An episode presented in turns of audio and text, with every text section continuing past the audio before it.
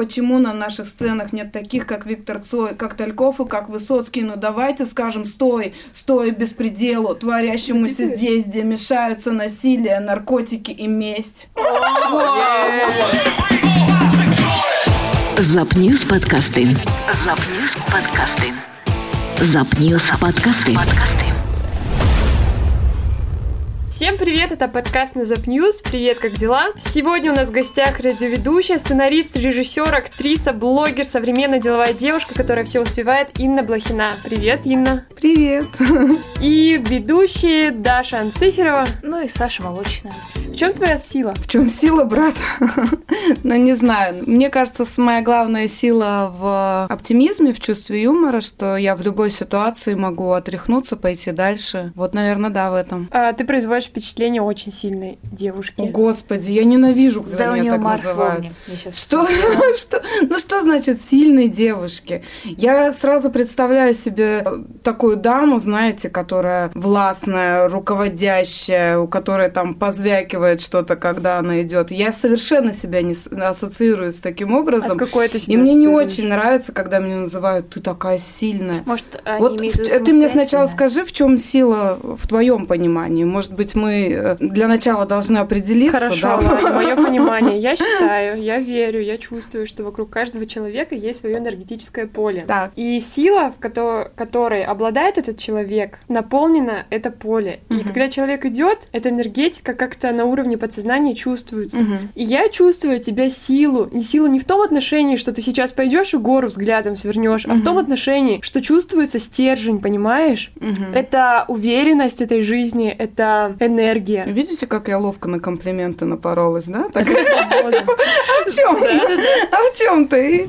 А, Ну, просто немножко, я понимаю, о чем ты говоришь, но немножко это понятие сила, да, относительно к женщине, оно искажено. Ну, то есть мы представляем себе такую бабу с яйцами, извините меня за выражение. Я не хочу ассоциироваться, а более того, я и не такой человек. Я очень ранимая, очень чувствительная, а, нежная, любящая, женственная. Ну вот я себя вижу так. Да, у меня есть свои убеждения, я обладаю здоровой психикой, поэтому я не размазываюсь. Ну вот так, наверное. То есть у нас сегодня в гостях нормальная девушка со здоровой психикой. Обалдеть, первый раз. У нас со здоровой психикой ты еще что, обидела всех предыдущих наших гостей? О боже, кто-то поедет на заголовок никогда, мне кажется, Мне просто нравится, что ты уверена в том, что ты говоришь. Просто кто-то, он такой, ну, ну, я нормально, в принципе. Ну, иногда бывает, там, у меня шиза появляется. А ты, мне нравится, что ты себя Но, но нормальность, она в чем? Ну, то есть, да, я могу и депрессовать, я могу прокрастинировать, тупить, но это тоже нормально в определенных, да, пропорциях. Подожди, то есть если я спрошу тебя, в чем твоя слабость, ты будешь говорить, я, как и любой человек, могу быть слабой, я могу тупить, прокрастинировать Ну, может далее. быть, может быть, она и сила-то в том, чтобы видеть и свои слабые стороны, видеть, что мир не черно-белый, в нем очень много оттенков, и принимать и в себе э, совершенно разные стороны, не называя их хорошими либо плохими. А в чем тогда, то есть где грань проходит между хорошим и плохим для тебя? А может, его вообще не существует? Все относительно? Тогда это странно. Ну, то есть это слишком подростковое восприятие, когда мы говорим, вот этот человек добрый, а этот человек злой, или вот, вот это во мне черта хорошая, а вот это во мне черта плохая. А, то есть, э, ну, мир многогранен, и каждый человек многогранен. Я вместе со своим, как мне говорят обычно, вы такой позитивный человек. Я настолько не позитивный человек, что я даже слово позитив не очень люблю. А, Вот. Ну, то есть вместе со своей энергией, которая очень часто бьет ключом и с э, идеями, я также принимаю и свою унылую сторону, которая во мне, в общем-то, есть. Давай тогда устроим небольшой гайд твоей жизни. В плане того, что есть подписчики наши, которые, Мгм. наверное, про тебя чего-то и не дослышали. Возможно, они знают, что ты занималась КВНом, а обычно для всех людей вот есть КВНщик, а потом, куда он уходит, я уже его и не знаю. Так вот, чем ты занимаешься сейчас? В чем как ты есть шутка, старые больные КВНщики уходят умирать на СТС. Да, смешно. У кого же это было? Это Карик Мартиросян в своем стендапе так шутил. А, это в стендапе мне казалось, что он... Что, что было дальше там было, нет? Ну, может быть. Он его украл Долгополу, ее. Да знаешь, тут можно, не такая уж она оригинальная, Да. ее можно два раза придумать. Ладно. Действительно. Что же все таки Так, гайд по моей жизни. Что было в моей жизни после КВН? Я э, из КВН ушла в декретный отпуск. Мой, мой бывший муж меня отправил туда, сам продолжил играть. А, в общем-то, я его в этом поддерживала. Это был довольно сложный период в моей жизни, потому что... Ну, потому что это был сложный период в моей жизни. Потом... что было? Потом была высшая лига, куда, мне кажется, Гураны поехали только ради меня, чтобы я закрыла свой гештальт и все-таки сыграла в высшей лиге. Это была ужасная игра, очень тяжелая. Психологически это было выдержать крайне сложно. Я оттуда вернулась вообще травмированная Почему? И надолго вообще не, не могла выходить на сцену. Надолго для меня это стало болезненной темой. Ну, потому что там тяжело. Потому что там мы подверглись большой критике, большому давлению со стороны там Александра Васильевича Маслякова. Ему не нравилось все, что мы делаем. Когда человек на тебя смотрит через призму собственной неприязни, ты уже ничего не можешь сделать. Когда тебе вырезают целые конкурсы перед игрой, и ты пять э, ночей просто не спишь. У меня была бессонница на почве вот этого стресса жуткого. И так как я выпала, сколько тогда Леньке было? Года, два, года три, по-моему, уже. Я была не готова к этому всему. Вот. Так, ну и на чем мы остановились? В итоге, после этой игры я приехала вся в, тако- в таких эмоциях. А потом появился в моей жизни Омак Group. Это было тоже вот, я разыгрывалась, выходила на сцену очень тяжело, когда ты прям боишься провала, боишься ошибки, боишься зрителя, но ты не можешь без этого. Это, ну, такое наслоение эмоций вс- всех подряд. И вот с помощью Омак Group я опять расшевелилась, раз- э, -ыгралась, так скажем, и это был очень крутой проект. Расскажи, пожалуйста, про Омак Group вообще, что это такое? Вообще этот проект задумывался как вечеринки для бурятской тусовки, для активной молодежи. Причем был такой раньше стереотип, да, что, ну, если вы слышали, бурденсы, какие-то бурятские вечеринки, они обычно всегда плохо заканчиваются. Это драки, это какая-то агрессия. Вот. А, Нам хотелось сделать что-то, вернее, не нам даже. Сначала меня там вообще не было, просто ребята собирались у нас на кухне. Это был э, Бояр Бородеев, Цедаши Бородишереев, ну и мой бывший муж, соответственно. Все они буряты. И задумывалась о том, что это будет такой проект, какие-то интересные вечеринки, какая-то движуха для интеллигентной молодежи, для продвинутой молодежи. И у меня на первую же вечеринку родился монолог, монолог, стендап, стендап, да, да, бурят. Жена, монолог жены бурята, мы так его называем. И я с ним выступила на этой вечеринке, получился очень хороший отклик, а так как я еще ведущий профессиональный, я, ну как-то это очень логично получилось, я начала подхватывать э, какие-то провисающие моменты этой вечеринки и очень плавно втекла в эту тусовку, то есть следующую вечеринку мы уже осознанно делали, когда я была в составе. Вот. И э, это возымело большой успех. Э, Мы даже сделали тур по России. Вот два года назад, в это время мы выступали в Москве. И там был полный аншлаг. Ну, естественно, это наши земляки, буряты э, и выходцы из Читы, из Забайкальского края. Да, мы разговаривали об этом с Бояром Бородиевым. Мгм. Как нам известно, причиной э, распада этой организации Мгм. является ну, распад Союза. Да, я Который- просто Йоко Оно это, этой вечеринки. Интересно.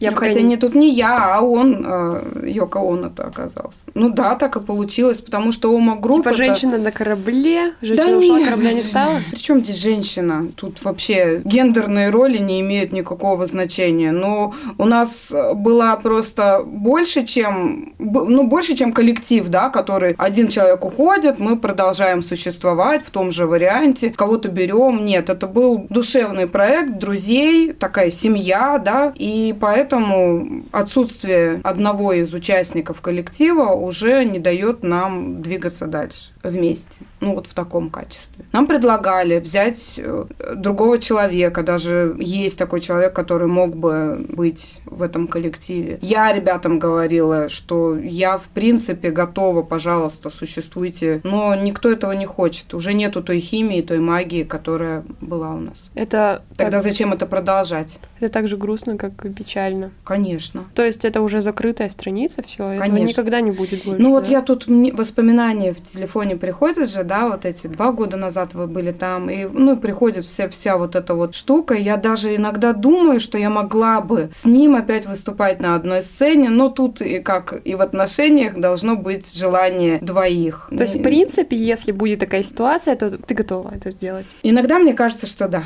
Иногда мне кажется, что да. Круто. А, у меня такой вот вопрос назрел. Ну, как назрел, я сегодня прямо его выписала.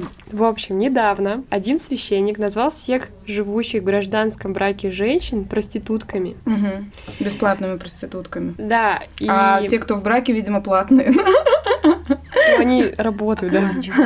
оплачиваемые. Так вот, э, и после этого возник прямо большой... э, Буча. Священники в последнее время какую-то дичь вообще собирают, я заметила. какие именно? Все? Вот ты сейчас голословно-то не обвиняешь. Просто священники какую-то дичь говорят про женщин в последнее время. Вот мне это не устраивает. А что именно еще говорят? Про аборты, когда сказал патриарх Кирилл, я обалдела. А что он сказал? То, что если запретить аборты, то родится 10 миллионов великолепных детей в М, России. мгм.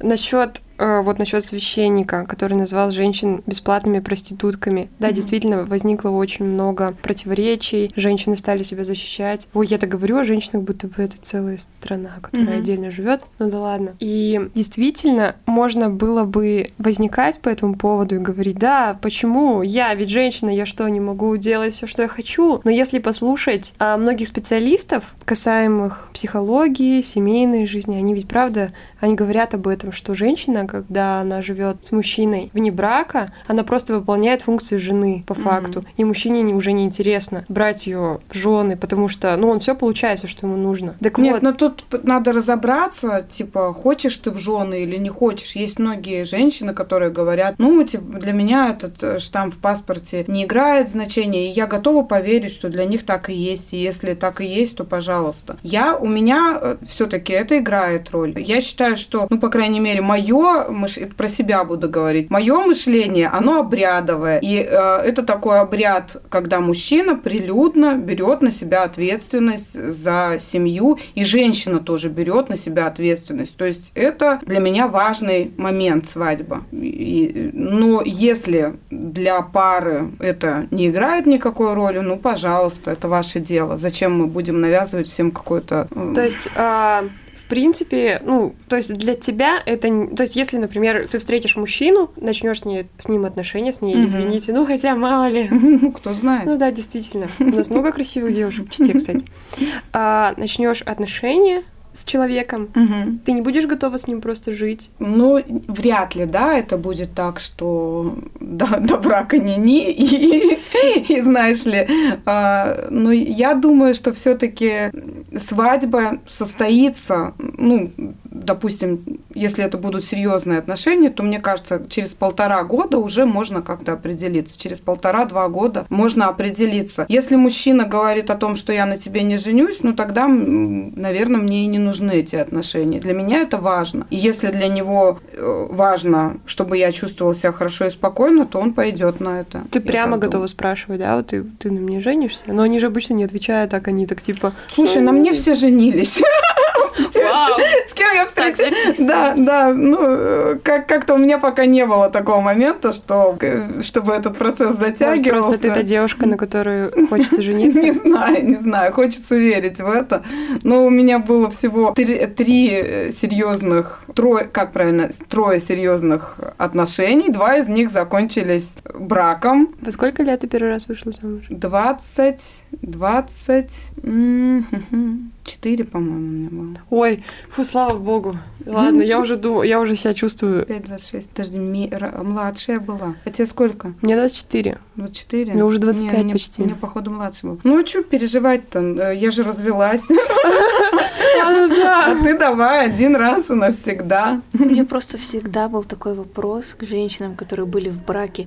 Да, именно дело в браке, а не в отношениях. То есть, когда ты в отношениях просто с человеком, вы потом расстаетесь, вы такие, ну ладно, в принципе, через месяц я уже не чувствую таких жестких чувств, как, например, когда мы были вместе в наш первый месяц. И все потом как-то сходит на нет, и ты уже совершенно не думаешь об этом человеке, потому что он, в принципе, твоей семьей-то и не стал. Если бы не была с ним в браке, типа если просто встречалась, он не стал семьей. Нет, ты говоришь просто про отношения или про какие-то очень короткие отношения? Я говорю про, ну для меня это лично любые отношения. Короткие, длинные, просто отношения. Если не брака, то не- ничего не случилось через месяц. Ничего я не уже свободная девчонка. Нет, я реально имею в виду, что когда ты живешь с человеком, А, ты с ним прям живешь. Мгм. Ты с ним прям вот в браке, то вы сто процентов семья. А когда вы просто в отношениях, э, Ты думаешь, что там- легче расстаться, если вы не, не в Да, отношениях? да, что вы потом все равно вы друг друга так или иначе забудете, вы не будете там, не знаю, ну это как вот, не знаю, потерять Ну, вот а чем члена отличается? семьи,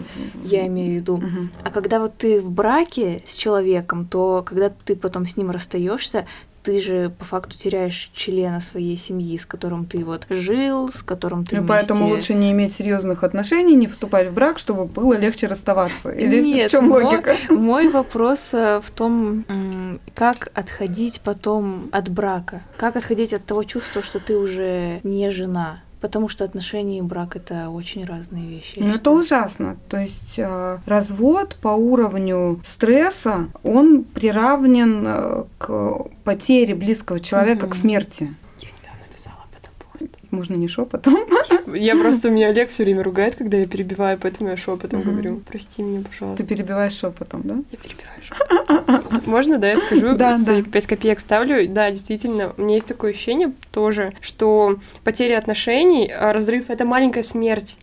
И я писала о том, что я за полноценный траур. То есть, если мы не переживаем траур, а, то есть, если мы не переживаем, не проживаем эти отношения, этот разрыв, мы убегаем, стараемся схватиться за что угодно, лишь бы не испытывать эту боль, она все равно впоследствии выйдет в какой-то Ну, Я, истерике, я с тобой согласна боли. совершенно. И э, что, подпишусь на тебя, раз ты пишешь такие посты?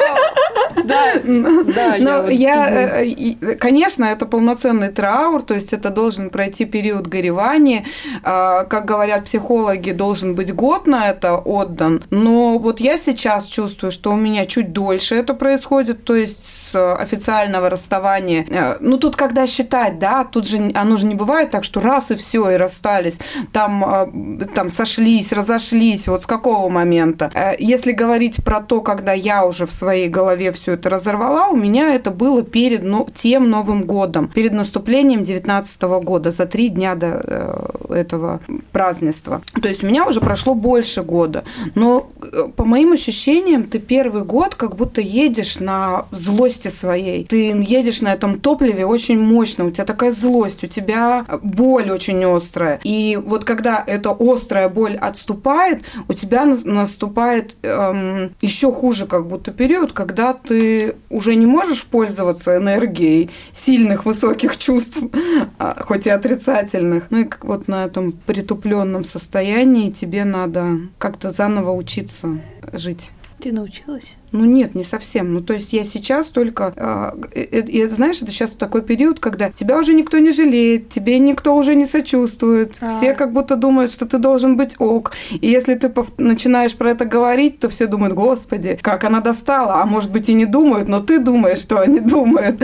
Поэтому, конечно, вот сейчас э, это тоже сложный период. Я не могу сказать, что все, хей-хей, я бодрячком, Мне кажется, вот в но, этот период... но, но надо, как ты правильно, Даша, говоришь, что надо себя чувствовать и дать себе время это тоже прожить, пережить. Мне показалось, что в этот период, ты назвала в год, да, у тебя появилось больше самостоятельных творческих проектов. Это правда? Конечно. Вот, например, э, вот этот проект «Инна вывезет». Мгм. Меня это очень... Мне очень смутило немного название, потому что ты вот «Инна вывезет» — это же такая игра слов, а, и ты почему-то в начале нашего подкаста сопротивлялась вот этой силе, которую я тебе придаю, да, в описании. Но вот это название, оно как раз-таки описывает полностью и дает вообще определение этой силе твоей. Расскажи, почему ты решила этим заняться? На Байкал вы ездили, По насколько мне поводу того, что ты говоришь, появилось очень много творческих творческих проектов самостоятельных, это совершенно не было тем, что сейчас я докажу, я что-то сделаю. Я про я, сублимацию скорее. Я полагаю, да, что освободилось большое количество энергии, большой пласт, который тратился на семью, и у нас все-таки была семья а, из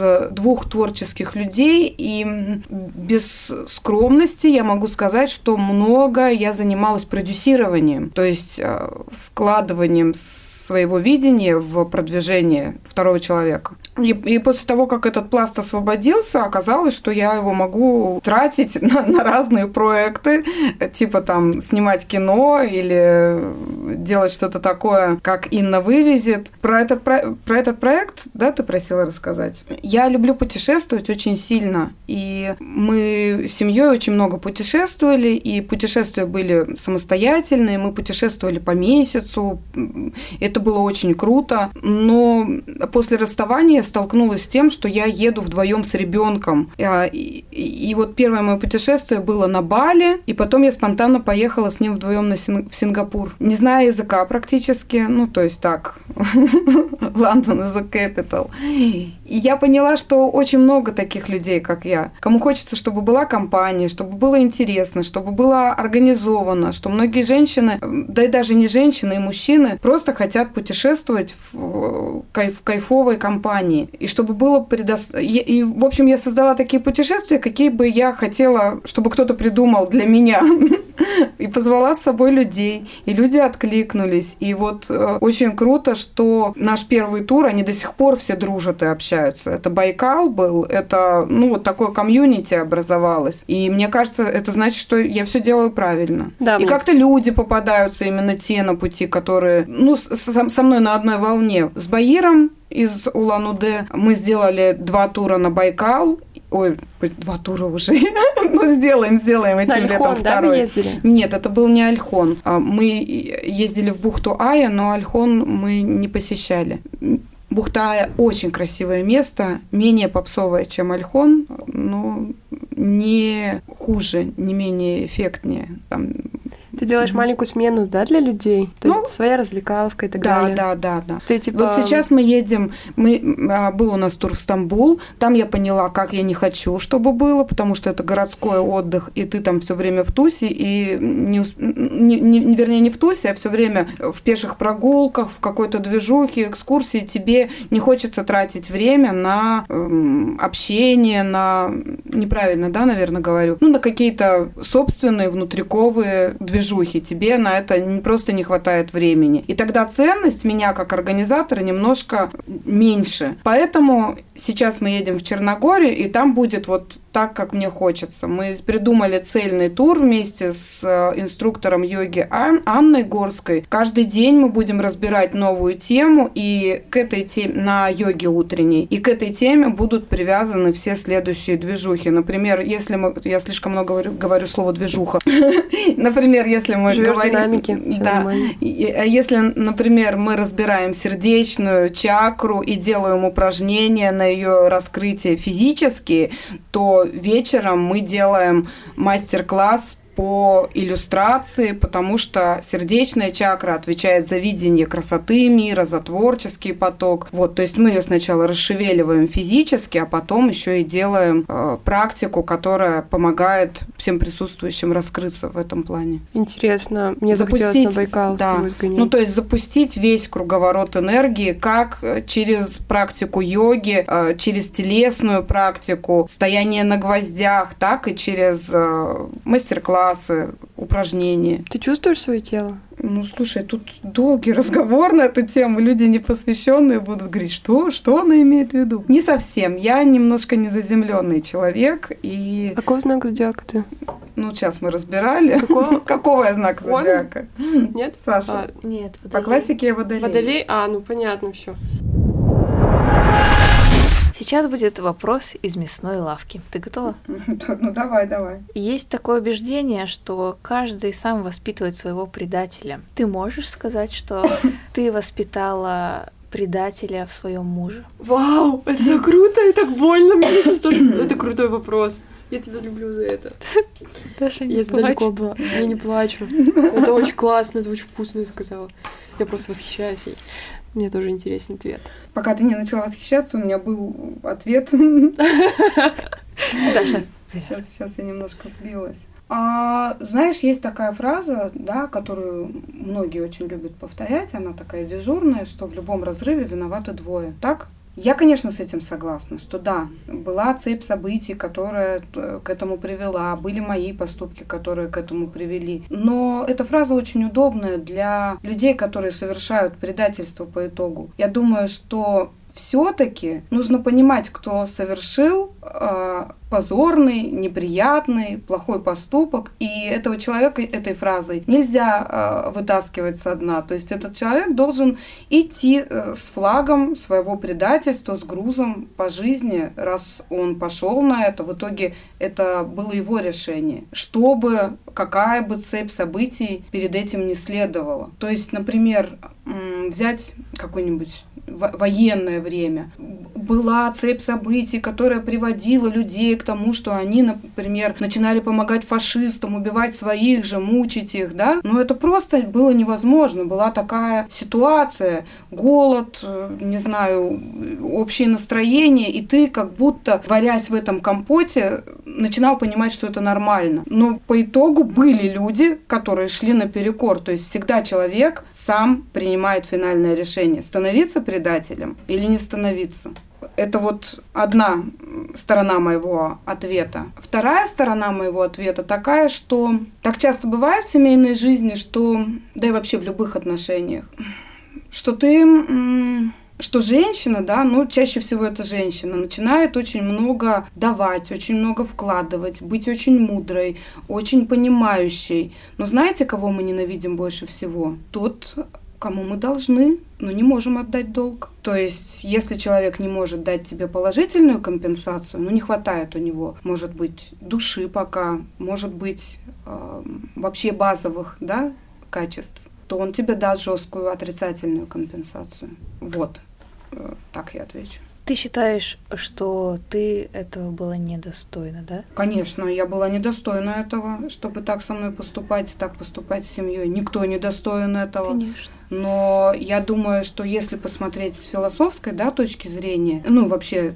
там оторваться, я знаешь, как ча- часто люблю делать? Вот так вот ты твое событие – это маленькая точка, и ты от него отдаляешься, отдаляешься на расстояние времени, в масштабах жизни и планеты пытаешься на это посмотреть. И это в а, точке острой боли немного помогает понять, ну, или представить себе, для чего тебе это нужно было. Но по итогу я понимаю, что это было нужно, там, что это было так, наверное, задумано с кем-то, кем-то свыше. И, наверное, даже мне нужно сказать э, своему предателю там спасибо за то, что это он несет этот крест предательства, а, а не я. Понимаешь? Слишком запутанно, да, я ответила? Нет, я поняла, о чем ты говоришь, но ты все равно чувствуешь, естественно, какое-то неудовлетворение. То есть тебе теперь не страшно давать людям, ну, как каким-нибудь последующим партнерам? Нет, тут э, надо себе тоже ответить на этот вопрос. Э, какого фига ты превратилась там в такую мать Терезу? Это очень легко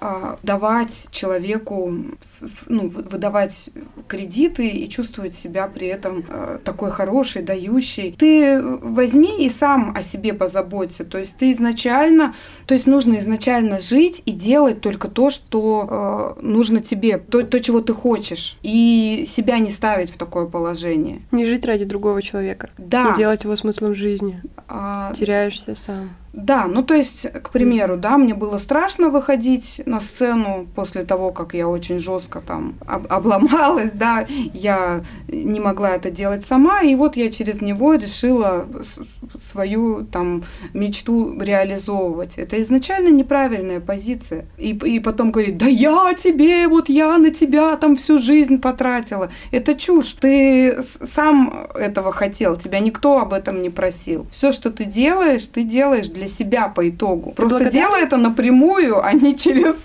Ты, ты благодарна этому уроку, который у тебя возник в жизни? Да, иногда я такая думаю, да, я благодарна, иногда я, конечно, вновь скатываюсь в обычные человеческие чувства злости, ревности и э, негодования, почему со мной так обошлись. Да, я при, э, думаю, что можно было бы сделать по-другому, и мы были хорошей парой, я так полагаю.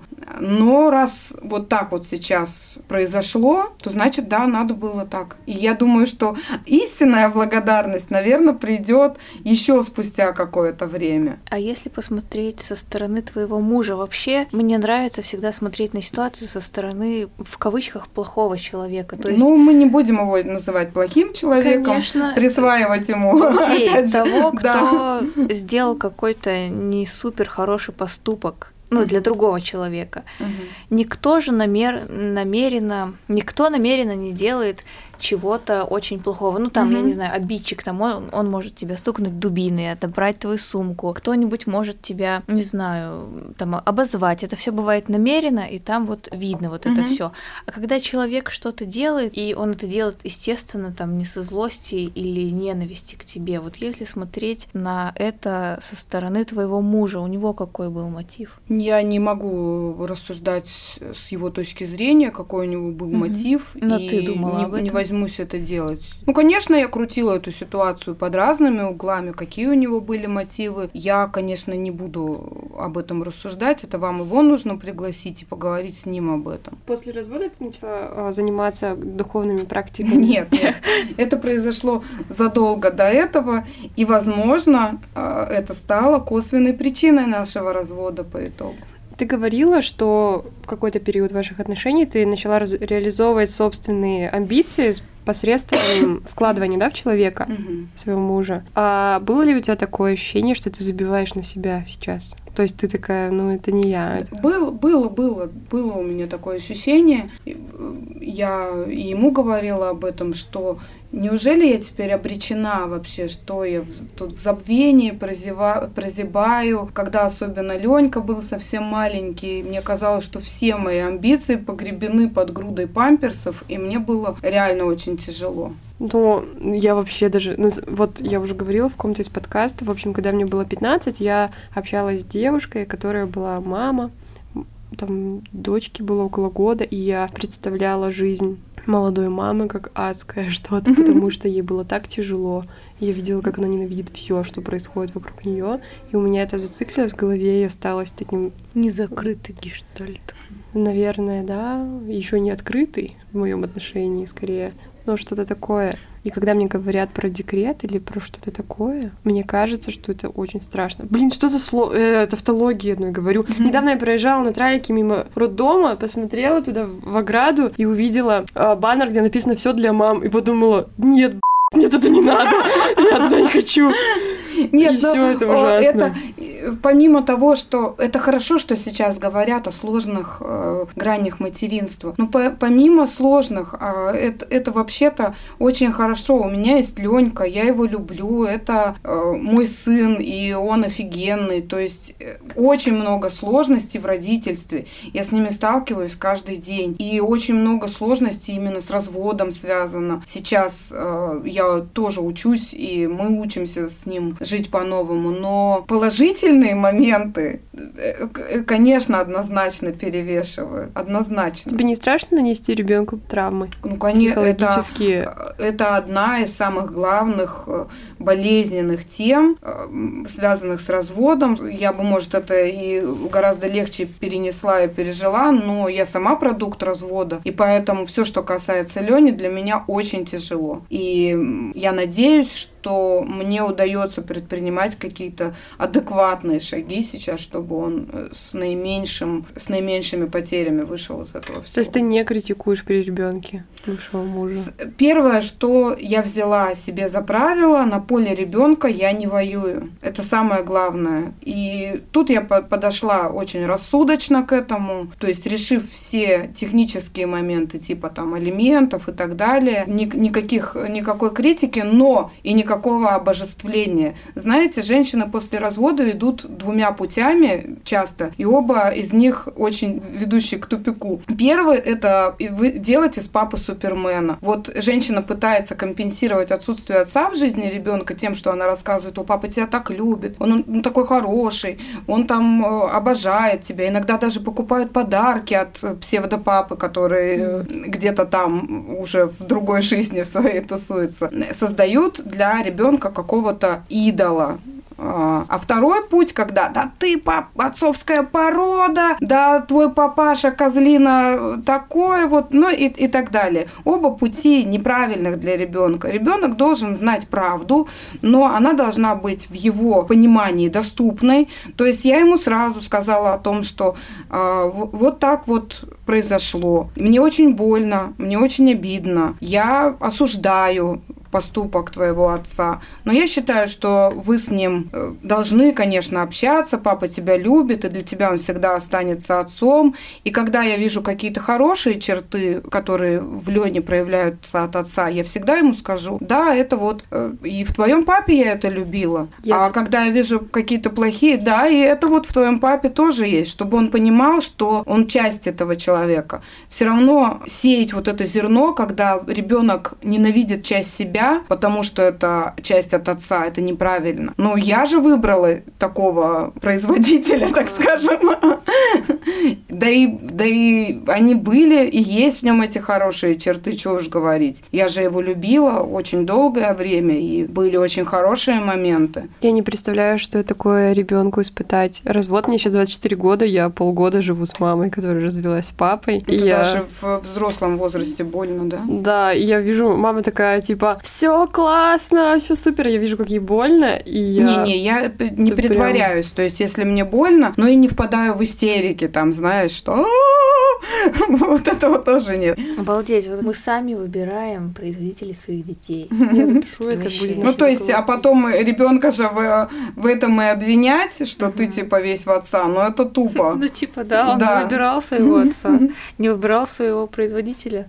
Китайские вещи тоже, наверное, Китай бы не выбрали. Производитель это как-то звучит потребительски. Ты производишь ну, вещь, что ли? Я уже сказала такое, а, такое да? слово. Кстати, назад не моя любимая тема. Я уже месяц назад даже больше развела срач у себя в Инстаграме на тему следующую. Один мой знакомый, да, Миша, я скажу слово Нижний Новгород, это для тебя, для тебя сейчас все это, дорогой мой друг. Итак, один мой знакомый сказал, что когда женщина тусуется где-то в клубе, едет с этим молодым человеком угу. к нему, у них что-то происходит, в этой секунды она вещь, она предмет потребления. Mm-hmm. И я стала спрашивать у всех э, знакомых в Инстаграме, ну, что для вас э, потребли... вещь, что, почему, что такое предмет потребления, и почему женщины можно так назвать. И все начали спро- отвечать по-разному. Вот как бы ты ответила? В каких случаях женщина — это предмет потребления? Ну, как сейчас, да, мы боремся, и многие говорят о том, что тема секса для женщины, для мужчины, что женщина также может получать удовольствие, удовольствие, неважно, да, ну, что, что вот это все архаичные пережитки прошлого, что если у, жен... у мужчины много женщин, значит, он самец молодец, а если у женщины, значит, она... Э, шлюха! Шлюха! Об этом можно много спорить и говорить, но все-таки в глубине души мы женщины, ну, опять же, я, я не знаю, как у других в головах устроено. Я допускаю, что может быть по-другому. Но в голове у меня устроено так, что да, если мужик э, проведет со мной ночь, и даже если я скажу ему все проваливай, детка, теперь ты мне нужен был то, только на час, то я все равно себя буду чувствовать годливо и буду чувствовать, что ну, что-то не то произошло. А в обратную сторону это не работает, что типа вы могли поехать э, с парнем к тебе домой? Угу. Это разве не должно работать в обратную сторону? Ну, как-то не работает. Я где-то, я представила, что где-то параллельно вселенной есть женщины, которые забирают мужичков. возят, да, мужичков, что-то с ними делают, а мужчины в тайне надеются, что вот-вот наступит момент, они будут целовать им руки, дышать вот так вот теплом в колено, смотреть на них. Но нет. Ну, может быть, я, я говорю, что может быть кто-то так и чувствует, и может поменяться этими ролями. Но у меня, я отдаю себе отчет в том, в том, что для меня важно, чтобы мужчина обо мне заботился, ухаживал, и только после этого должно, может быть, что-то произойти. Быть. И я должна уверена быть, что для него это не просто э, на одну ночь какое-то свидание. Если это свидание на одну ночь, мне это будет неприятно, я буду чувствовать себя использованной. Ну а у вас что? Как вы к этому относитесь? Я в Тиндере была, мне хватило. Так, Спасибо. свидание на одну ночь. Я не знаю. Многие парни, когда пытаются меня сломать, они говорят, «Да это нормально. Да сейчас все так делают. Это просто потребность. Почему ты так к этому относишься? А это манипуляция, опять же. Конечно. Вроде бы ты думаешь, ну, может, это и праздно, а потом, не-не-не-не-не, вы чё, нет. Я что-то пытаюсь думать, какие вокруг меня парни. Наверное, они у меня такие, типа, хорошо, я принимаю все, что ты говоришь, но я хочу по-своему... Не знаю, слушать сложно. Нет, я вообще на одну ночь это сто процентов нет. Э, У меня агрессия, вообще ненависть к этим моментам. Я вообще, наверное, от меня это даже чувствуется, что я, типа, ты хочешь себя сам, ублюдок, мать твою, вот примерно так. А, так что приходите в субботу на стендап. Гриль-бар, я да, буду говорить Ты про секс. выступать? Да, я, у меня есть стендап про секс. Я не приду. Потому что выступает твой бывший муж. Я, кстати, думала, может, поэкспериментировать и сходить, ну, почувствовать. Даже выступить. послушать свои ощущения, но я его-то еще готова видеть, а вот ее мне как бы не хотелось с ней встречаться. С- Она тоже, она выступает? Нет, ну она наверняка же там будет поддерживать любимого. Когда это где? Вот, этого, э, вот этого бы мне не хотелось встретиться и как-то... А у тебя уже был кризис среднего возраста?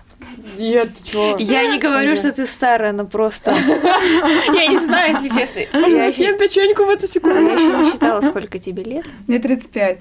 35. Кризис среднего 35 возраста, как лет. правило, у мужиков встречается. Слушай, но б- я помню, мне было тяжеловато в 26. Вот я как раз тогда и родила. И я тебя сейчас понимаю, когда Даша начала, о, мне там 25. А, в этом возрасте у меня было тоже ощущение, что время утекает, и если я сейчас ничего не сделаю, то все, потом уже только ветхость и забвение. А после 30, знаете, открывается такой секрет, что время ни хрена не утекает. Ты Вау. можешь в любом возрасте начать новое дело, начать, не знаю, учиться, изучить профессию другую, что-то поменять, стать популярным в другой сфере, либо не стать популярным, либо понять, что тебе уже не нужна никакая популярность, и ты просто хочешь, ну, допустим, э, лепить горшки где-нибудь у Я- себя на даче. Я визуально представила, как ты от 25 к 30 растешь, выращиваешь какую-то маленькую негритянскую женщину, внутри себя выращиваешь, потом она такая, так, дорогуша моя, все нормально. Ну реально, все нормально. И вот э, эйджизм, да, тема возраста и дискриминации на тему возраста, там слишком молодой для этого или слишком старый, меня очень сильно волнует, потому что в нашем, э, в Или нашей слишком, слишком гей для этого, например, извините. Слишком гей, но про геев можем отдельно поговорить. В общем, про что я хочу сказать, что никогда не поздно, никогда не рано, все зависит, в общем-то, не от возраста. Но с возрастом ты становишься ценнее, потому что у тебя накапливается опыт, накапливаются и знания, и ощущения, и это круто. Я, я слушаю тебя, я поняла в один момент, что я просто смотрю на тебя, и вот так вот слова распадаются, и я просто где-то в прострации, мне просто Я тебя прикольно. зомбирую. Да, ты меня зомбируешь. У меня был вопрос касательно твоего образа. Во-первых, он состоит из двух частей. Что чаще всего Интересно. ты слышишь? Ты, ты сказала, что люди говорят, что ты позитивная. Мгм. И вот- Очень энергичная. Да, вот это вот что ты слышишь от людей обычно? И насколько это граничит с правдой, ну, по твоему мнению? Ну, то есть эм, позитивное, опять же, я не очень люблю это слово, потому что оно такое однобокое. Я скорее оптимист, и я адекватная. А, Вот так бы я себя описала. То есть во многих ситуациях я вижу плюсы, положительные стороны. В любой ситуации я это пытаюсь увидеть. Я не падаю духом, не унываю, но не хочу, чтобы это называлось позитив. Еще у меня хорошее чувство юмора здоровое, я и нездоровое тоже хорошее. И поэтому, э, ну, это читается, да, многими как такой позитив. Но позитив для меня – это такие пролеченные псевдопсихологами люди, которые все время улыбаются и говорят, что «О, улыбайтесь, все так хорошо, я понял, зачем мне эта ситуация». И другой рукой вену режет такой. Да, да. А, Я все-таки могу быть и унылой какашкой, и принимаю это в свою часть, опять же. А, про, что второе мы сказали? Про энергию. Я не такая уж энергичная. Вообще, мне кажется, в последнее время, что я как будто собственной энергией не обладаю, но я зажигаюсь от людей, и мне всегда очень важно, кто со мной едет в одной связке. Поэтому меня, я очень радуюсь, что меня окружают много кайфовых людей, а которые, с которыми мы зажигаемся друг от друга, вот так. И есть второй вопрос, который у меня, который пришел мне в голову когда я внимательно посмотрела на тебя и почувствовала какое-то вот это вот энергетическое поле, как сказала Даша.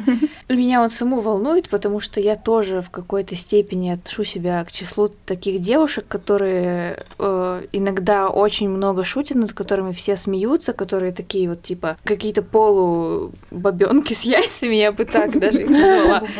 И типа от тебя комплименты так и сыпятся сегодня. Я еще квадрат зажатый пережить не могу. Так, ну ладно, окей. Так. Это про критику, видишь? И меня постоянно волнует вопрос привлекательности. Он меня просто капец как волнует. И вот, как правило, мужчины, ну не то чтобы все, но достаточно много мужчин говорит. исходится во мнении в том, что мы, конечно, вот с такими развязанными потусим, но женимся, то мы все равно потом на скромных, хороших, всяких таких добреньких, заботливых. И как бы, хотя не знаю, где это можно совмещать, а где нет. И вот у меня такой вопрос. Можно ли совместить нежную, спокойную, супер женственную натуру и как раз вот таки образ такого человека с постоянной улыбкой, который жестко шутит, прям вот порой даже троллит, который постоянно в передаче прожарка.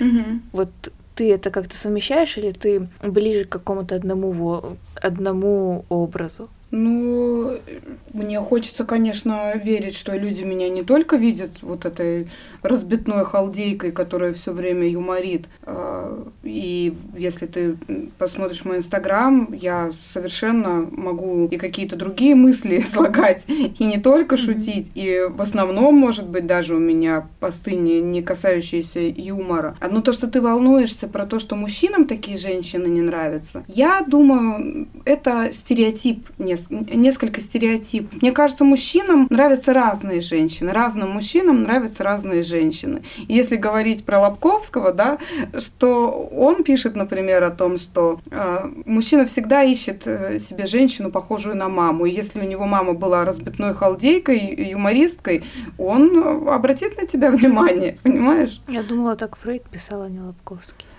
Ну, э, это ну, да. основополагающие угу. там столпы психологии что не надо всех мерить под одну гребенку, что вот женщина, она должна быть такой, а мужчина должен быть такой. Это как пазл, совпало, не совпало. И я думаю, что для каждой ячейки найдется э, своя, свой пазл.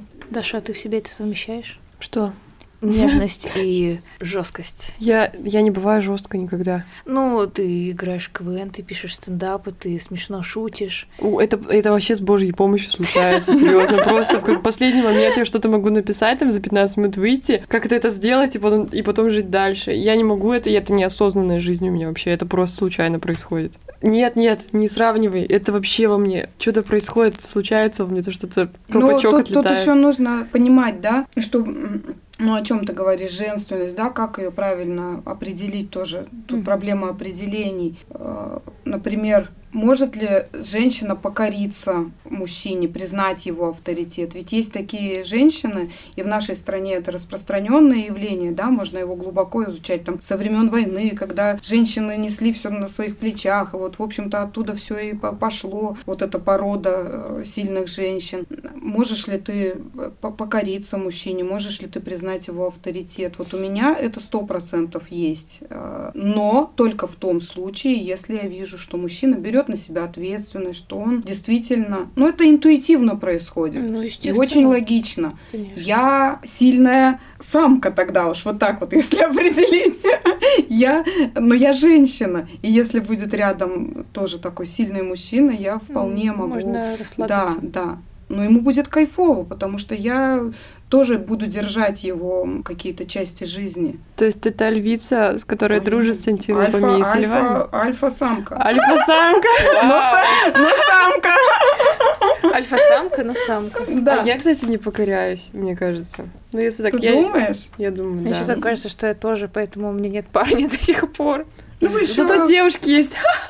Ну, то есть не было ни одного, там нет ни одного друга, парня, которому, чему, чему авторитету ты не беспрекословно можешь сказать, да, вот он такой, он там, я ему доверю. Не встречала У меня есть, например, Антон Остерников, мой напарник. Я совершенно знаю, что если Антон берет дело в свои Он руки, придет в гости. берет ответственность, то я могу быть спокойна. Я гиперконтроль свой отключаю. Потому что он сильный мужик, а, бояр Бородиев, абсолютно. Э, и Если он мне скажет, так, женщина, я скажу, и скажу, да, да, да. Я где-то могу с ним поспорить, э, и он послушает мое мнение, но лидерская позиция с- абсолютно за Я ним про другое. в наших я- э, отношениях. Я не уверена рабочих. в себе, ребят. А, Мгм. Я про другое покорство. Про то, когда мужчина в отношениях, да, мужчина, женщина, семья, он Мгм. такой, дорогая, я решил так. И дорогая такая, да-да, конечно, даже мне, если мне, не- мне, мне не- некомфортно, мне как-то не очень хорошо, я соглашаюсь с тобой, потому что ты мужчина, потому что я тебя боготворю. Ну тут, тут это ты уже утрированно, э, Да. утрированно к этому относишься, но я, я про ту ситуацию, когда тебе комфортно, да, вот за, за их решениями тебе комфортно. То есть они со мной в работе, с Антоном мы там занимаемся э, свадьбами, мероприятиями, с Бояром у нас другие творческие проекты. Я понимаю, что они лидеры в этом отношении, но они, они меня не ущемляют никоим образом. То есть мое мнение там тоже учитывается. Ну, клево. Но ответственность они берут в свои руки, и мне от этого очень спокойно. Мне иногда кажется, что мужчины порой, некоторые мужчины или в некоторых отношениях берут ответственность так жестко или так упрямо, что могут навредить и травмировать Ну, женщину. тут без перегибов, конечно, все. Ну, всё И детей тоже, быть. кстати, травмировать. Да. Русская душа, женская. Мне сказали, что ты рисуешь. Да?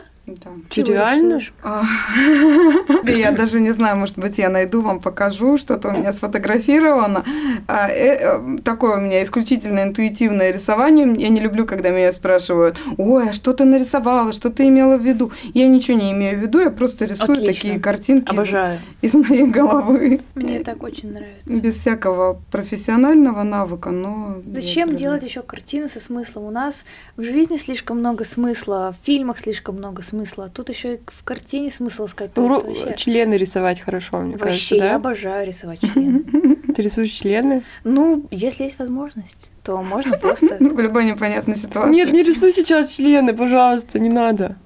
Спасибо. А ты, ну, что-нибудь там заканчивала? Не-не-не.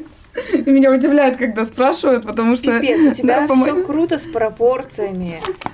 Можно я посмотрю? Там же член, А да, ты нарисован, рисуешь, что надеюсь. мечется? Да, я закончила художественную, и я просто от этих рисунков. Каждый Для меня это исключительно... Мне нравится, что они яркие. Интуитивное какие-то разные рисунки. У меня подруга уговаривает сделать даже выставку, но я, я к этому не отношусь как к какому-то Вот у свер- меня очень, сверхискусству, у меня очень много вопросов у людям. тебя вообще. У меня прям дофига вопросов к тебе, Не больна ли ты, да, шизофренией? Нет, нет. Ну, возможно, да, серьезно. Очень много Как вопросов. говорит Шелдон, мама меня проверяла, все в порядке. Я читала в школе рэп, у меня была своя команда сестры героин. И самое смешное, знаете, что был нашим покровителем Биг Бро, это наш физрук. Физрук. Но он известный рэпер в то время был, четвертый. Э, Он прям рвал. В какой школе ты училась? Это десятая школа в Песчанке. А, Суровая гетто. Брат героин такой.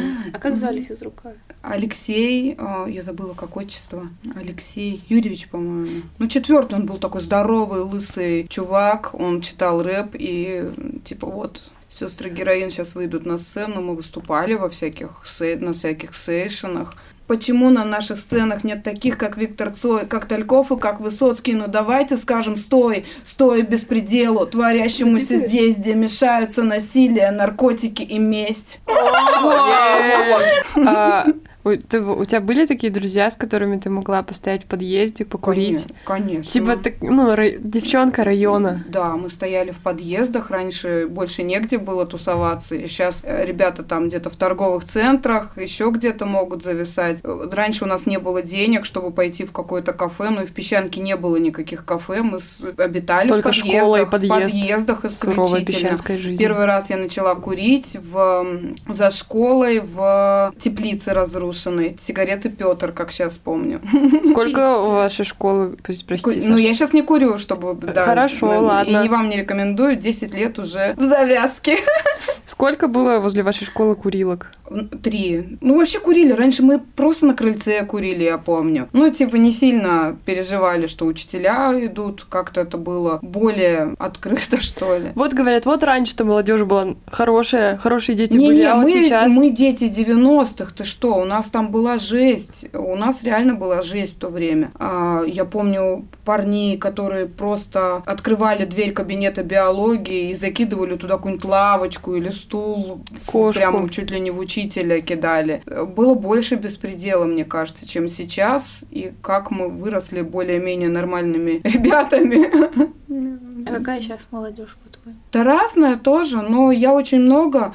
э, Одно время мы снимали с Ромой Хлюстовым. Не знаете, кто это Знаю, такой? Ну, конечно. Да. Мы очень много снимали школьников, какие-то фильмы к выпускным и так далее. Я очень много общалась с ребятами. Очень много творческих, классных, кайфовых, которым я даже завидую, потому что я не была в то время, мне кажется, такой умной, такой яркой. э, И я считаю, что много хорошей молодежи. И все это неправда, когда говорят, что там Я согласна с тобой сейчас. пропадшее поколение. У нас есть вопросы, которые тебе присылали. Я начну с одного вопроса. Идейные люди зачастую боятся упасть в грязь лицом перед публикой, скрывают свои истинные эмоции, не могут, так сказать, уйти в настоящий отрыв. Происходят ли у вас какие-то конфузы, за которые на утро было стыдно, но при этом душа пела? Давненько такого не припомню, если честно. Чтобы я как-то напилась, например, и плохо себя вела. У меня был всего один такой случай в жизни, за который мне до сих пор стыдно, но я о нем уже рассказывала на интервью у Сережи Смирнова. Наверное, тупо сейчас повторять еще раз его. Давай в пяти словах. Ну, Нет, в пяти словах. Пять слов должно быть в этом рассказе. Это у нас такая... свадьба, Угу. холодно, много алкоголя. Угу. И немножко я поднапилась. И мне было стыдно, потому что на работе такое непозволительно. Хотя и ребята были моими ну, приятелями, и все, все присутствующие на, на свадьбе приятельствовали, но все-таки, когда ты присутствуешь там в статусе ведущего, ты себе такого позволять не должен. Это было лет семь назад. Семь число завершения, значит, история уже закончилась. Слава Отпустим ее. Отпустим. Лети, всё. птичка. Итак, следующий вопрос. Что бы ты делала в свой последний день? Провела бы его с сыном, мамой, и постаралась бы, чтобы были рядом друзья. Я хотела сейчас пошутить, типа, сына мама дала бы ему. Наконец-то, чтобы я заметила это. Ты вот тут ты уверена, что это мама, сын, все. Мама, сын и друзья. То есть мне бы хотелось, чтобы была рядом Наташа Чубарова, чтобы Наташа Сукнева. Я сейчас всех по именам перечислю. Бояр, Антон. Я бы хотела, чтобы рядом были. Хлюстовы бы из Москвы прилетели, ну, если в идеальном мире. Чтобы мы провели время вместе. Сестры мои, Эля, Галя, тетя. Там, ну, в общем, чтобы все близкие были рядом. Не знаю, и мы купались в море, разговаривали. Все потом такие бег, типа, наконец-то она сдохнет. Да, да. Нет, я думала, что, типа, у меня в голове по-другому. Все взяли за руки, потом начали бы целоваться. Что за Парф- оргия? Что-то парфюмер какой-то вспомнился. Парфюмер. Кстати, сегодня про него думала. Ладно. Так, ладно, мы это вырежем, да, Олег? Хорошо. Ну, Нет, не все, конечно, меня только. Ладно. Так, следующий вопрос. Хотела бы ты дружить со своим двойником? Если да, то почему? Странный вопрос. Не знаю. Я не знаю, как на него Ну, ты ответить. сама себе нравишься? Я себе нравлюсь, конечно, но я уже такая есть, и я полагаю, что каждый человек должен оставаться уникальным. Ну, пускай я буду одна такая в своем роде. Мне нравится дружить с теми, с кем я уже дружу. Где-то, как, как же говорят там, все люди зеркалят друг друга. Где-то, конечно, и в моих друзьях, и недругах отражаются какие-то мои черты. Какие-то мне нравятся, какие-то мне не нравятся. А, но точно такой же идентичный человек, как я, мне бы не хотелось, чтобы существовал в этом мире. Итак, следующий вопрос. В жизни все стоит попробовать. Что бы ты никогда не пробовала? Я бы не пробовала наркотики тяжелые, предательство, убийство, человечаченку. Не стала пробовать какие-то табуированные темы. Шутить плохо про религию попробовала бы? Про религию можно пошутить, конечно. Мне, кстати, нравится фильм «Догма», например. Посмотрите, очень смешной на религиозные темы. У тебя есть татуировки? Нет, То есть ты бы не сделала себе татуировку? Иногда я задумываюсь об этом. Я когда начала йогой заниматься и проклюнулись первые мышцы какие-то, я такая думаю, сейчас забьюсь. Ну, когда смотришь на девчонок йогов таких, знаешь, подсушенных, красивых, спины красивые, тебе это нравится. И если бы я вот, ну, так, в такое состояние свое тело привела, я вполне возможно какую-то татуху бы и сделала красивую.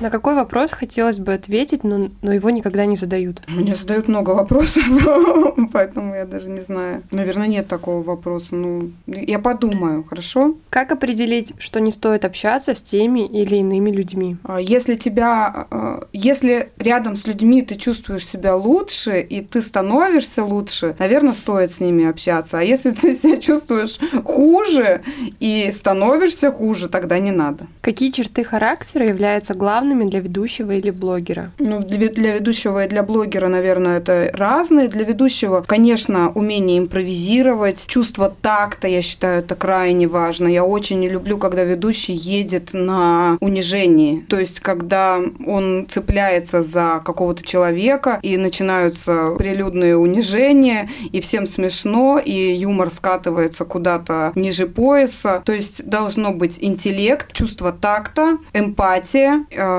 и юмор. Ну, вот такое сосредоточение. А для блогера? Для блогера, ну, тоже интеллект, естественно, чтобы а, всякую чушь не пороть. Э, интеллект тоже, чувство юмора, это очень важно. А, открытость, правдивость, умение держаться перед камерой, ну, наверное, так, естественность. Что нас подкупает? Естественность. Какой школьный учитель оказал на вас наибольшее влияние и почему?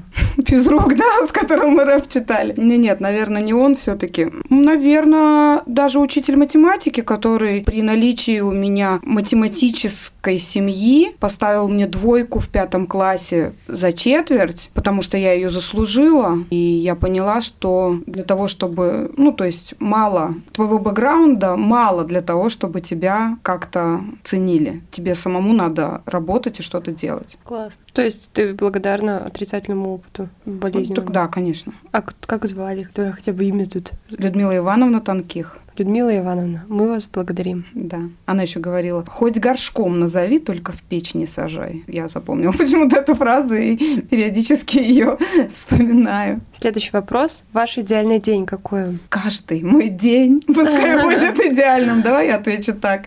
Такой, такой себе ответ. Если бы вы стали президентом, что бы вы сделали в первую очередь? Ой, не дай бог, чтобы я стала президентом, конечно. Это сложная тема политики. Если мы с вами сейчас начнем об этом разговаривать, это будет еще один подкаст, мне кажется. Что бы я сделала? Мне, конечно, хотелось бы, чтобы в нашем обществе было, чтобы наше общество было толерантно к уязвимым группам граждан, так скажем, так назовем, к более слабым, к меньшинствам. Я бы хотела, чтобы в нашем обществе были хорошие пенсии, чтобы вот это э, ужас от старости, потому что старость у нас равняется нищета и прозябание, чтобы он наконец наконец-то исчез, и мы, как в Европе, да, вот эти путешествующие старики, которые ждут эту пенсию с нетерпением, чтобы наконец-то начать зажигать, а, вот это я бы хотела, чтобы у нас было исправлено. Самое волнующее место, в котором ты побывала? Где меня торкнуло, да, каким-то образом. Знаешь, вот я когда была на Бали, а я была на Бали, если человек был на Бали, надо в любом э, непонятном разговоре это вспоминать.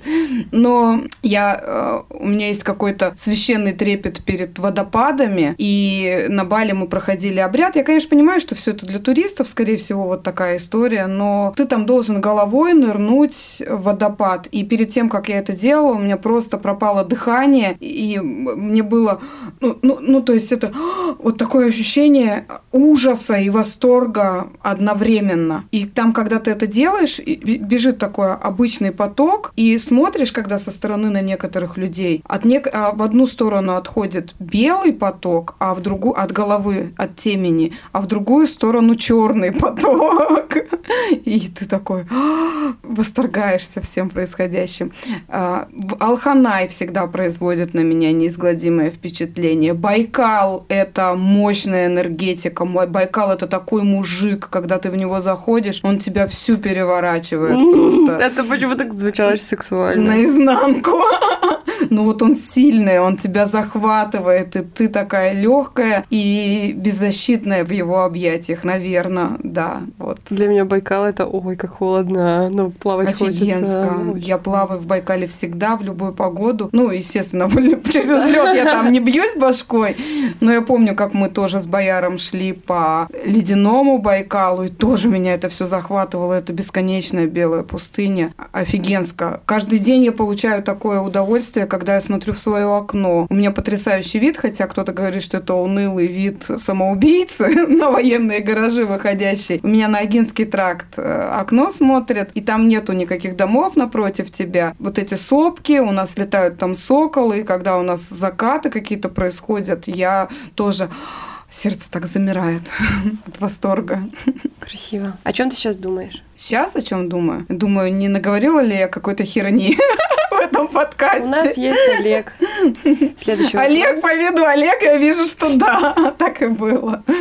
Следующий вопрос. Кому вы больше всего благодарны за успех? Ну, наверное, если говорить из людей, которые на это повлияли, то, наверное, это мама была, да, в первую очередь, которая всегда в, меня верила, которая всегда э, мне подск... и критиковала меня жестко при этом э, периодически. И первый мой успех, и вот первая такая победа ощутимая в восьмом классе, я стала лауреатом областного конкурса чтецов. И к этому конкурсу, ну, можно сказать, что меня готовила мама, потому что я и читала этот свой монолог, отчитывала, оттачивала его как фанат. Ну, э, то есть это было бесконечно. И она это все принимала и направляла меня. Это было круто. Вот. Потом была ступень, это был уже КВН, студенчество. Там на меня очень сильно повлиял Тимур Супонов, художественный руководитель команды КВН «Гураны». То есть в моем становлении он тоже сыграл очень большую роль. И почему-то из всех моих интервью этот момент вырезают, но это тоже ключевой момент, когда, знаете, в нашем тоже обществе, в нашем круге принято ныть, ну, по крайней мере, у меня так было раньше, что ныть там вот денег нет, и как-то прибедняться. И многие женщины, встретившись, только об этом и разговаривают. Ну, по крайней мере, вот ну, в, в песчанке так, так было заведено среди жен военных, какое-то нытье постоянное. И когда я в один момент завела этот разговор, он мне жестко дал понять, что если ты ноешь из-за того, что у тебя нет денег, и ты как-то плохо живешь, это только исключительно твоя проблема и вина. И если ты хочешь жить хорошо, ты должен что-то для этого делать. Это очень сильно перевернуло мой взгляд на жизнь. Понимаете, про что я? Угу. Нет, не совсем? Типа, что Нет, почему это правда? Ты можешь, ты все, все можешь делать сам. Не хватает денег, иди делай. Да, Чтобы у тебя да. были деньги. Что не надо просить ничьей жалости э, или ждать какого-то сочувствия. Нет денег, а у нас их реально не было. Ну, в, в то время, да, я была студенткой, мама там... Ну, то есть это все долгая семейная история, но у меня были даже такие времена, я живу в песчанке, когда я выбирала или съесть булочку, или идти пешком до песчанки из города. Ходила пешком? Было, да. Было такое, что я ходила пешком до песчанки. Потому что, ну, хотелось э, скушать булочку. Я тогда играла в театре народном увлечении при Дворце пионеров. Он был тогда очень крутой. И Сейчас, к сожалению, не знаю. И когда там спускаешься по Журавлева, там есть ларек, от которого всегда пахнет хлебом, так Мгм, вкусно. мгм. И вот это великое искушение, ты голодный, тебе хочется эту булочку съесть, а у тебя денег только вот либо на проезд, либо на это. И иногда я поддавалась этому искушению. Но это тоже хорошо. Это такой период, благодаря которому я теперь понимаю, что надо зарабатывать, что я умею это делать, и что деньги я ценю, я знаю им цену. В чем секрет твоей привлекательности? Во-первых, спасибо, что вы считаете меня привлекательной.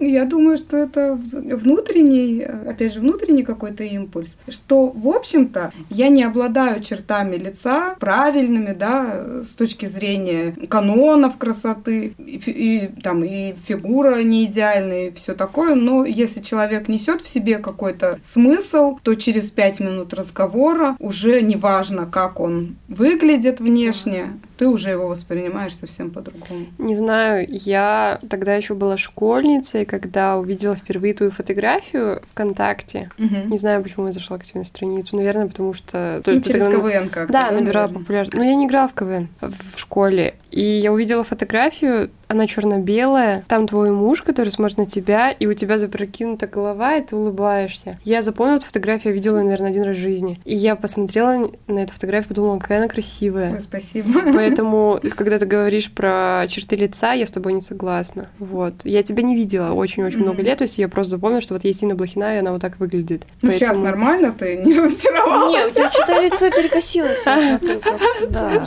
Какие черты? Что она сказала? Некрасивые? Саша шутит. Да, Саша, продолжай. Потом после передачи можешь воткнуть ей ложку перо под бок. Да, да. шучу. Надеюсь, ты не будешь переслушивать. Следующий вопрос. Какое Ну животное... и, и по, по- итогу я, конечно, все время что-то делаю. За собой ухаживаю, я на это трачу время, деньги. О, вот мне интересно, в месяц сколько... Вот каждая девушка сейчас по-любому каждый месяц откладывает себе на ресницы и ногти, ну, как минимум. Мгм. Сколько денег ты в месяц откладываешь себе на это? Слушай, я же сейчас амбассадорствую, например, в некоторых заведениях, но я всегда рекламирую только то, что мне э, нравится. Ну, то есть, э, благодаря своему блогу я где-то могу раб- по бартеру заключать какие-то договоры, но это всегда, я повторю, что это происходит только в том случае, если меня полностью удовлетворяет качество оказываемых услуг, и я могу их рекомендовать. Как только происходит какой-то косяк, я об этом скажу хозяевам бизнеса и просто перестаю. За хорошие э, отношения э, ты не можешь взять рекламировать. поблажку. Ты принципиальный в этом отношении. Конечно. Ну, то есть, как я могу пропихивать какую-то чушь, если это чушь? Тогда люди перестанут мне верить. И такие моменты были, когда меня приглашали, например, в один из известных ресторанов нашего города прорекламировать. Они даже платили мне за это деньги, но мне не понравилось все, что было там подано на стол. Я об этом сказала, ска- сказала извините, отдала обратно деньги и рекламировать ничего не стала. Потому что мне моя репутация дороже, чем какие-то быстро заработанные денежки. Следующий вопрос. Какое животное назвала бы тотемным? Мои друзья говорят, что лис, лис. Я тоже вот прям сейчас такая смотрю на тебя, да это ж Мне даже, у меня даже подруга, а, она делает авторские игрушки. Наташа Сукунева, мама лавка у нее называется. Э, Страничка в Инстаграме. Она мне даже связала лиса. Ну вот, наверное, это мое тотемное животное. Еще мне очень соколы нравятся и самы. Что? Это Чего? такое странно. Типа, вообще, вот я сразу подумала про а твой них рисунок. Они какие-то... Ты совсем, Ой, вот ты, вот ты совсем страшные. из крайности в крайность. Сокол? И сам... Сом? Сом офигенный. Или сав, которая в норе тусуется? Ну, Это очень Это, интересно. по-моему, какие-то жесткие чуваки, они Они Они, они чистят воду. Не знаю такого про самов, что они занимаются каннибализмом. Они что делают Они очень живут плохое. очень долго, они растут очень долго. Известный случай, что Чернобыльская, э, при Чернобыльской АЭС был резервуар с водой, где водились самы, и, ну, там же сейчас все зона отчуждения, и вот сейчас там водятся огромные, меня это восторгает. Еще киты мне нравятся, огромные гигантские самы, и кто-то может сказать о том, что это из-за того, что на них повлияла радиация, а на самом деле не из-за этого, просто самы очень долго живут, и если их не вылавливать, они растут до Их неимоверных просто никто не размеров. вылавливал. Их просто никто не вылавливал, не трогал, и они выросли там огромные. И киты, я еще мечтаю кита Тоже. увидеть, Да, очень хочется. очень тебя понимаю. Когда я об этом думаю, у меня так сердечко начинает замирать У меня была ситуация, можно я расскажу? Это было несколько лет назад. Я тогда встречалась с одним молодым человеком, и мы сидели у него дома с его мамой на, на диване. Это я поняла после этого, в общем, что все. Мы сидели с его мамой, с ним, и, и там была какая-то передача с китами. Я такая, киты такие красивые. И они надо мной пошутили, типа, ха-ха-ха, ха-ха-ха. И я такая, ненавижу вас. И мы расстались, в общем-то. Но не после этого? Ну нет, нет. Я, в общем, я реально, меня очень задел этот момент. Я почему-то об этом до сих пор помню. Из всех остальных обид, которые были мне. Ну, конечно, когда ты человеку доверяешь какое-то сокровенное, а он над тобой ржет, конечно, это неприятно. Да. Такой ты распахнул душу, а тебе туда... х- Киты говно. Да. Кит Нет, тебе- ну тут не про китов, а что типа ха-ха-ха, твои чувства, чушь. Да-да-да. Ну нет, у меня нет такого, что я такая... Нет, хотя да, я жалуюсь, ребят. Итак, а, пятнадцатый вопрос, шестнадцатый вопрос. Самый, в общем, ну мы уже это все... уже все? Мы все, да, мы все это уже, конечно, обсудили, поэтому сейчас будет какой-то лаконичный ответ. Мгм. Развод с Димой Блохиным. Это было освобождение или пинок для развития? Давайте будет так. Это было и то, и то, и еще много чего.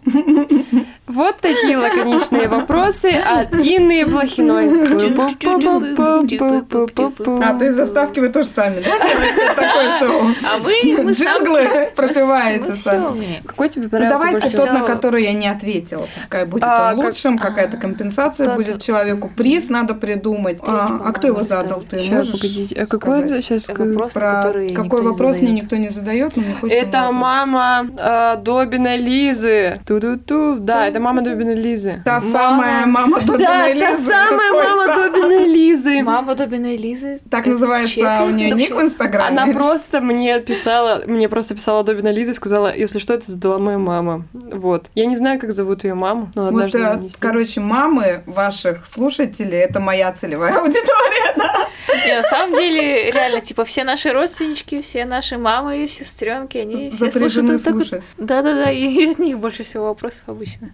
То Даша на маму выиграет, то моя сестра. Так и Моя мама ни разу не выигрывала. Да? да, она перестала слушать подкасты. Все, у нас отношения испорчены, знаешь ли. Она их пока не будет слушать. Вот что делать человеку, девушке, которая, ну, неважно, испытала на какой-то стресс или просто она обычная девушка, которая ищет себя, если она хочет чем-то начать заниматься, но ей страшно начать. Как заставить себя сдвинуться? У меня другой вопрос обычно встает, как перестать двигаться. Я потому что Я потому что не могу. Я пру куда-то, ввязываюсь в эти бесконечные творческие перипетии, и потом думаю, что, зачем, зачем, давай, нам надо было посидеть хотя бы немножко спокойно, немножко спокойно. У меня мозг не переносит рутины, наверное, поэтому я постоянно в каком-то творческом экшене, это, конечно, очень сильно выматывает. А как бороться со своим страхом? Ну, раз- если у тебя есть какая-то идея, да, какое-то дело, которое тебе, тебе хочется заняться. Ну, ты видишь, какое оно огромное, тебе тяжело представить, как ты такая маленькая можешь с ним справиться, это очень страшно. Распили его на мини-задачи, то есть, что я могу сделать сегодня для реализации, что я могу сделать завтра, то есть, для... я пишу планы. И вот ты написала этот план по ступеням, и когда ты видишь, что это маленькое по итогу, какой-то маленький шажок, сделай, начни с маленького, потом чуть-чуть побольше, чуть-чуть побольше, и так ты придешь Deus к чему-то. Не Лучшие советы понятно. для суицида. Почему? А?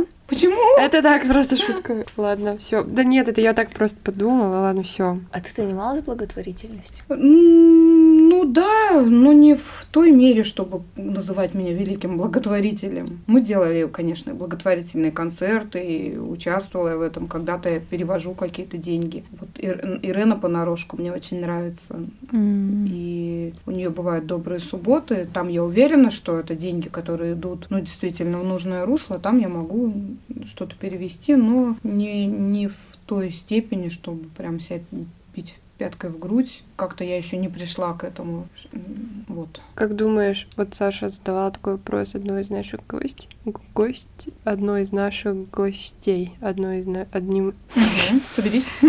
Так, она задавала вопрос, я тоже хочу задать. Как думаешь, какой у тебя психологический возраст? Я надеюсь, что я все-таки соответствую своему возрасту, и э, мне не очень импонирует, когда, знаешь, такая женщина 40 лет, и она говорит, а я чувствую себя на 16. Какого фига ты себя чувствуешь на 16? Почему Беда так получилось? Это проблема, это не радость, это проблема. 35 это не значит, что я какая-то унылая. Опять же, я вот к этому возвращаюсь. Я чувствую себя сейчас взрослой. Взрослый человек это человек, который берет ответственность на себя. Человек, который э, любит мир, хорошо относится к людям, но при этом понимает, что э, существует свои собственные границы, есть границы других людей. И это круто, потому что в 20, например, я этого не понимала. И быть, взрослеть, это хорошо. Ты нарушала часто чьи-то личные границы? Да, конечно, и мои, у меня их своих вообще не было, по-моему, в помине.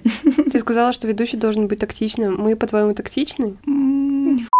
Походу. Мне нормально было. Мне было. Я не почувствовала раздражения, э, не почувствовала напряжения, значит, мои границы не были задеты.